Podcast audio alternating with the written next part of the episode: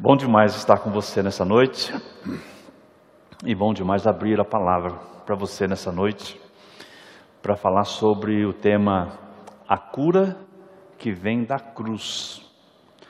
O texto da palavra de Deus de hoje é João, Evangelho de João, Evangelho de João, capítulo 3. Eu gosto muito desse texto, tenho falado bastante sobre ele.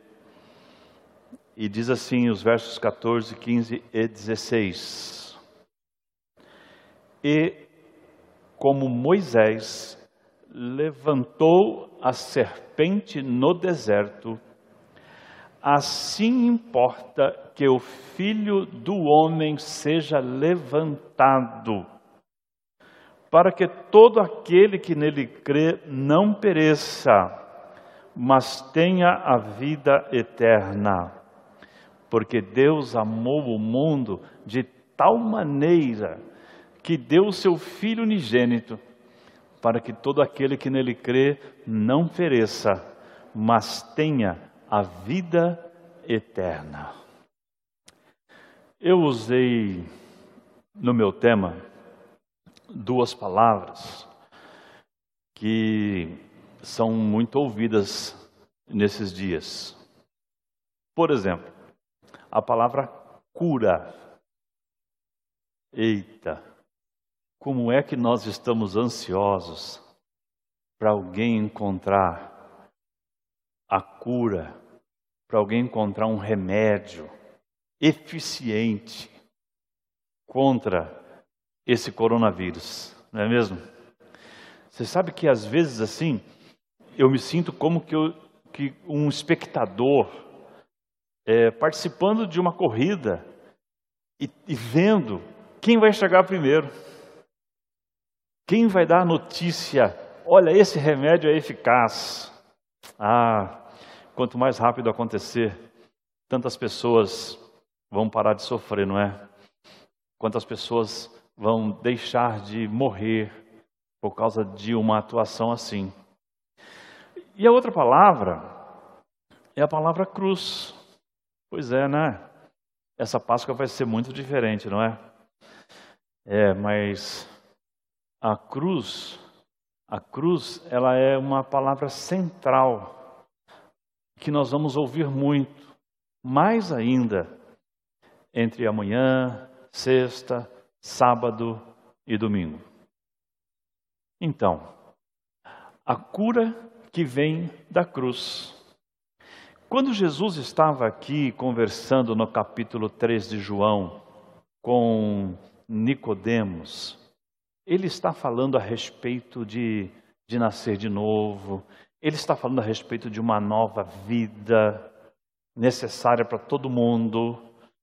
Mas aí, de repente, no, no versículo 14, ele, ele diz assim: Porque assim como Moisés levantou a serpente no deserto. Assim importa que o filho do homem seja levantado. É claro, quando ele fala assim, o filho do homem seja levantado, ele está falando a respeito da cruz. Ele está falando a respeito dele mesmo. E não ia demorar muito, e ele mesmo seria levantado na cruz. Mas ele cita um fato histórico narrado lá no, eh, no livro de Números, no capítulo 21, versículos 4 a 9.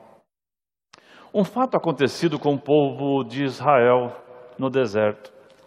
Sabe, quando a gente fala da Páscoa, a gente fala de duas coisas principais. A primeira delas é a libertação do povo de Israel ou do povo de Deus do Egito. A segunda é o livramento que o povo de Israel teve da última praga, que foi a morte dos primogênitos.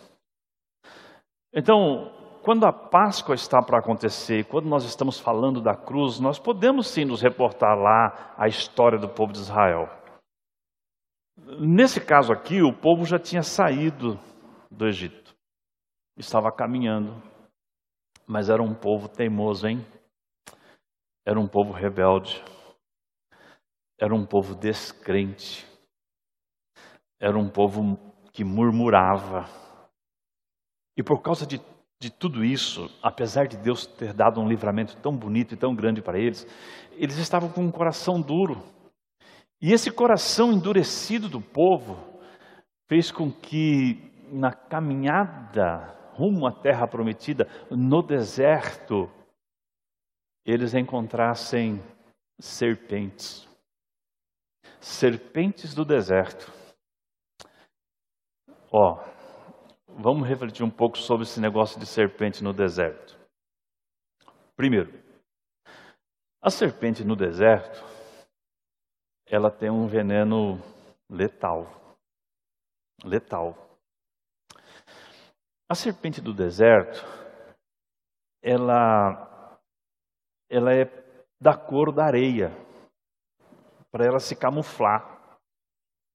Então veja só, você está indo pelo deserto, aquela areia toda, e tem serpente que não dá para ver quase. Agora, uma coisa que eu considero pior ainda: a serpente do deserto, por causa do calor do deserto, ela sempre fica a cerca de 10 centímetros, 15 centímetros abaixo da areia. Aí não dá para ver mesmo. Aí o povo ia caminhando e, e pisava na areia e encontrava a serpente e era picado pela serpente que tinha um veneno letal. Eu fico imaginando assim o pânico dos pais. Já pensou assim, as crianças no deserto, aqueles morros de areia? Ah, molecada devia brincar na areia, não devia?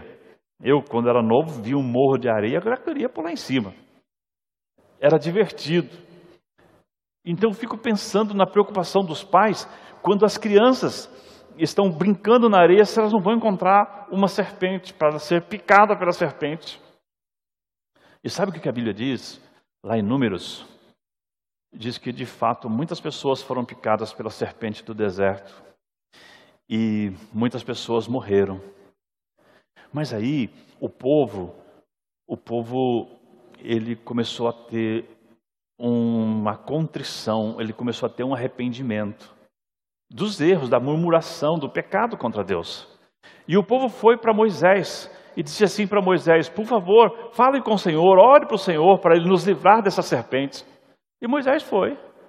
Foi e falou com o Senhor. E sabe o que o Senhor disse para Moisés? Diz assim: Moisés, faz uma serpente de metal, coloca ela sobre uma haste e põe lá no, no, no arraial, põe lá no acampamento. E ele disse assim: há de ser, Moisés, que toda pessoa que, tendo sido picada pela serpente, que vier e olhar para a serpente de metal que você levantar ali no arraial, no acampamento, toda pessoa que olhar para aquela serpente, ela não vai morrer mais. Eu acho isso muito incrível, né? Porque assim, as pessoas elas eram picadas pela serpente, agora elas tinham uma saída. Elas podiam ir até onde a serpente estava levantada, olhar para a serpente. Olha que coisa maravilhosa. É assim, não precisa tomar nenhum remédio, né? Ela precisava chegar lá, olhar naquela serpente e acreditar que Deus disse para Moisés que levantar aquilo, que aquilo era de Deus. E olha que, que cura espetacular, que milagre é, maravilhoso. O veneno, o veneno letal que já estava no corpo, que já corria pelas veias, já estava no sangue das pessoas. Quando a pessoa olhava para aquela serpente, aquele, aquele veneno simplesmente perdia o seu poder. A pessoa não morria mais. É tão bonito quando Jesus olha para esse fato histórico e fala sobre si mesmo. Sabe por quê? Porque ele se reporta à cruz. Ele agora é o Cordeiro de Deus que vai para a cruz. E sabe o que Jesus quer dizer? Ele quer dizer assim que toda pessoa que foi picada por uma coisa letal, que a Bíblia chama de pecado. Sabe o que a Bíblia fala sobre o pecado? a Bíblia fala assim: porque o salário do pecado é a morte. O pecado é o nosso erro em relação à vontade de Deus. O pecado é aquela nossa decisão pessoal de fazer uma carreira solo longe de Deus. Por isso que o apóstolo Paulo também fala assim que todos pecaram e, e separados estão da glória, ou seja, da presença de Deus. Eu pequei, você pecou. Mas olha só, se esse pecado ele é letal, se esse pecado vai nos afastar eternamente de Deus, então Jesus está dizendo assim: existe uma cura, a cura que vem da cruz. É assim: todo aquele que olhar para a cruz e ver ali Jesus, enviado de Deus, pagando o preço na cruz do meu próprio pecado, todo aquele que olhar para Jesus e crer nele, o efeito letal do pecado na sua vida perde o poder. Essa pessoa, ela passa a ter uma nova vida. Por isso que, que esse versículo muito conhecido diz assim: Deus amou o mundo de tal maneira que deu o seu Filho único, unigênito, para que todo aquele que nele crê não morra, não pereça, mas tenha vida eterna. Sabe, eu realmente gostaria muito que alguém logo apresentasse um remédio eficaz contra a Covid-19. Seria tão bom, né? Ah, quem sabe já na próxima vacinação do ano que vem, já não está na vacina na, da contra a gripe, a proteção contra o Covid-19. Se é tão bom, não é? Mas existe uma realidade que é assim: todos nós que formos vacinados, vai chegar um momento na nossa vida em que a gente vai partir. Mas o que Deus está falando aqui, o que a palavra está falando aqui, é que existe uma vida além. É por isso que Jesus falou assim: olha o que Jesus falou. Todo aquele que crê em mim, ainda que morra, viverá. Então, sabe qual é a cura que vem da cruz? É a cura que tira de nós o efeito letal do pecado e nos coloca numa nova condição de vida.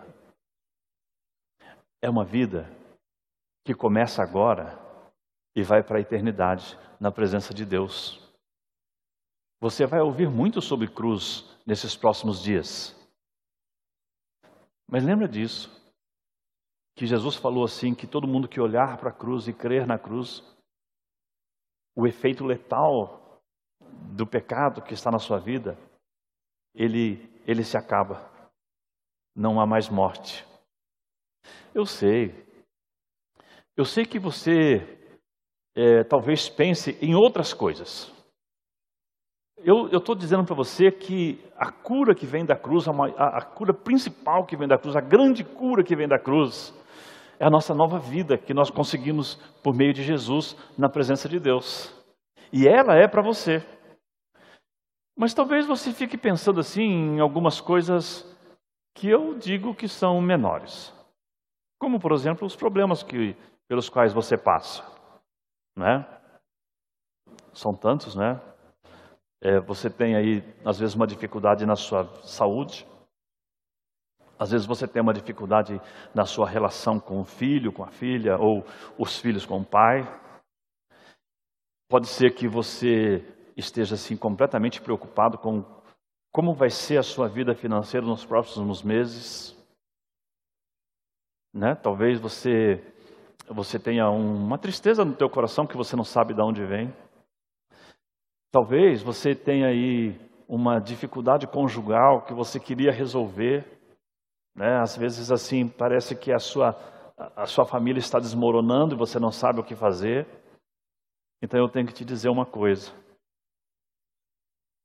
Jesus é suficiente para você. A vida com Jesus é suficiente. A caminhada com Deus na vida terrena, ela é suficiente para você.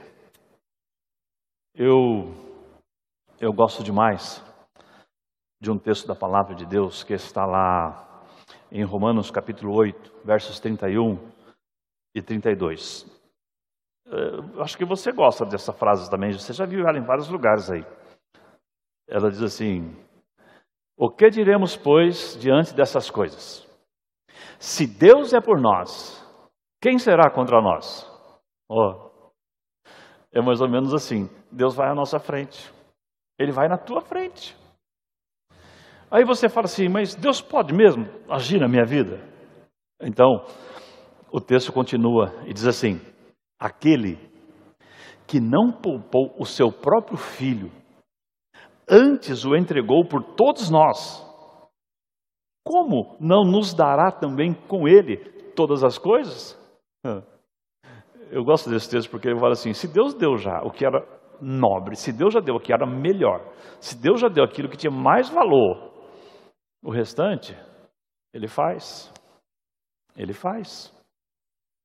Mas o mais importante que ele fez por você é colocar Jesus, o seu filho unigênito, na cruz. Para que em você, olhando para esse Jesus, você seja salvo da morte que o pecado impõe sobre a sua vida. O texto diz assim: para que todo aquele que nele crê não pereça. Isso tem a ver comigo. Isso tem a ver com você. Então, o, a cura que vem da cruz é uma cura para a tua alma, que repercute nos teus dias, rumo às vitórias, nos problemas que você tem. E quando o problema ele é insolúvel, o Senhor coloca paz no seu coração. Então eu queria que nesta quarta de tempo de esperança, você olhasse para a cruz e enxergasse na cruz a esperança para a tua vida. Jesus. Vou orar por você, tá bom? Vamos? Deus, eu quero clamar ao Senhor por todos aqueles que estão atrás dessa tela. Deus, é tempo de olhar para a cruz, é tempo da cruz ficar em destaque, mas é tempo de todo mundo saber que é na cruz que há esperança, que na cruz o Senhor entregou o seu Filho unigênito, para que todo aquele que nele crê não morra. Essa é a ideia por isso que Jesus compara a cruz àquela cobra de metal colocada no meio do acampamento do povo de Israel lá atrás. É um milagre que a gente não entende como acontece, como aconteceu.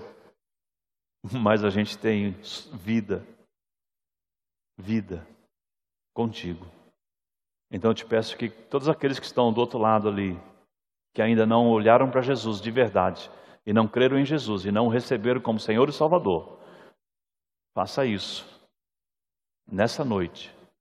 Converse contigo e receba Jesus como Salvador e Senhor. Eu oro por cada um deles, ó Pai, no poder e na força de Jesus. Amém, Senhor. Amém.